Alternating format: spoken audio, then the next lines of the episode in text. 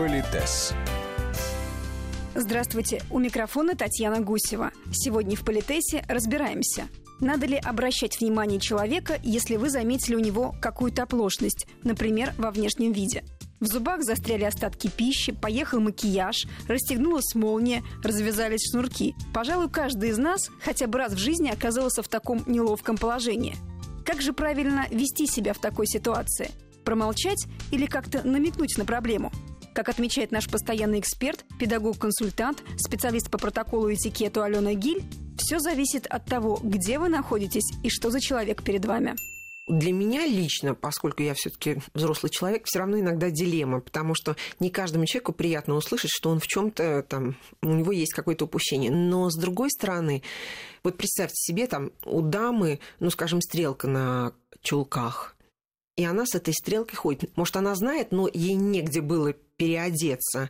А, и, кстати, позволю себе заметить, милые дамы, что всегда, всегда у нас с собой должна быть запасная пара тех чулок или тех колготок, которые на нас надеты, чтобы если вдруг такая беда приключилась, мы могли бы найти какое-то местечко, сейчас это совершенно не проблема, да, и, собственно, переодеться.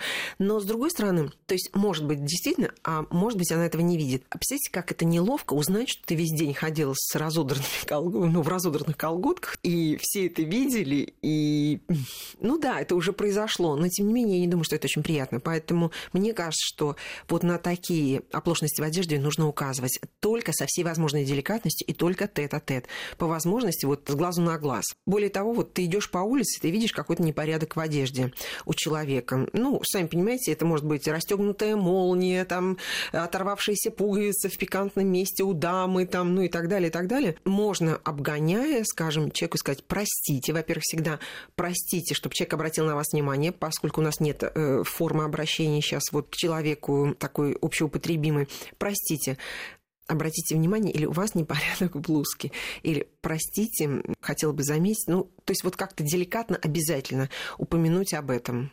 Да, человеку будет неловко, но зато он будет вам все равно признателен за то, что все остальные не будут это видеть, и у него есть возможность это исправить. Мне очень нравится ситуация, когда из поликлиники люди выходят в бахилах, знаете, и вот они идут в этих бахилах. Ну, тебе ничего не стоит указать на это человеку, зато почти всегда это такая радостная благодарность, вот хотя ничего же крамольного в этом нету. Если вы в компании, намекните глазами, что у человека что-то не так с внешним видом. Или по возможности тихонечко ему скажите об этом, но так, чтобы никто не услышал. Можно также попросить выйти с вами на минутку, но говорить о недостатках при всех публично считается неэтичным. Это отдельная тоже статья, знаете, когда, простите, что-то в зубах застряло, шпинат какой-нибудь зеленый. То есть не просто там что-то там где-то, да, а прямо это, и ты улыбаешься во весь рот, а там, о, ужас. И одно дело, если ты внимательно, и ты по глазам своих собеседников видишь, что у тебя что-то не так, ну, у них, знаете, какие-то искорки в глазах там пляшут. А иногда все из чувства деликатности, ну, пытаются этого не показать, а в результате ты потом выясняешь, что все это время ты улыбался вот так вот. Как об этом намекнуть? Вот очень сложный вопрос, потому что, э, скажем, во времена молодости у нас с девчонками были свои, ну, я думаю, что Знаки, у всех, да, свои знаков. системы знаков. Вот, там, или под столом там как-то, или там глазами, бровями мы показывали. Ну, и мы отправлялись, соответственно, в дамскую комнату и решали эту проблему. Ну, это хорошо, когда компания знакомая, когда ты видишь человека да, там да, первый да. и второй раз, то есть это еще не друзья. Да, да.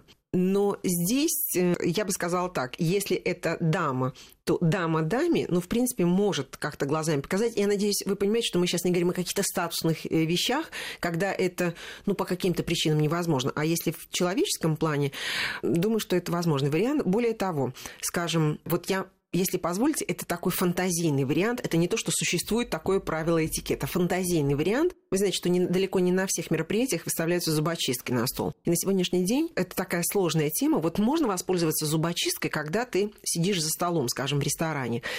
Если в ресторане, то, в принципе, можно встать, выйти из-за стола, отправиться там, в дамскую комнату и привести себя в порядок. Если вы сидите на большом приеме, ну, условно говоря, вот скажем, какой-то протокольный прием, где вставать и выходить, в общем-то, не очень принято, то по старым дипломатическим правилам э, можно было взять зубочистку и вот так, прикрыв рот рукой, рот, да, и что-то там убрать. То есть не проводить горнорудные изыскания, знаете, там долго-долго, значит, это все убирая, а вот так аккуратненько взять, снять то, что вот, ну, непосредственно вам мешает, и, собственно, убрать э, руку от лица, поскольку деваться больше некуда. Мне кажется, оно очень здравомысленным, потому что если есть дилемма сидеть э, с куском чего-нибудь, еще, знаете, очень не то чтобы раздражает, но выглядит очень неэлегантно, когда человек пытается там языком, там, ну, всякими, да, да, да. да пытается исправить вот э, этот, ну, эту ситуацию, да. И человек вместо того, чтобы общаться, он вдруг строит какие-то забавные гримасы, а ты понимаешь, что в этот момент он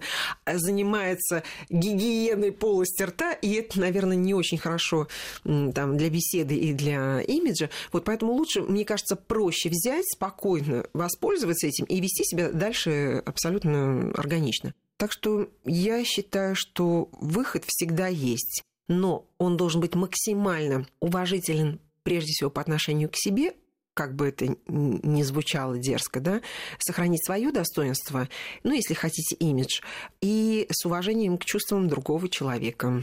Вот насчет замечания даме, даме, это действительно да. уместно, может быть. Угу. А вот если я вижу, что у мужчины что-то случилось. Угу. Бывает и такое, и очень деликатные моменты. Вот здесь даме нужно проявлять себя в этой ситуации. Надеюсь, вы понимаете, что все еще зависит. Опять же, мы все время говорим, кто этот человек, в каких вы взаимоотношениях, можете вы позволить себе или не можете.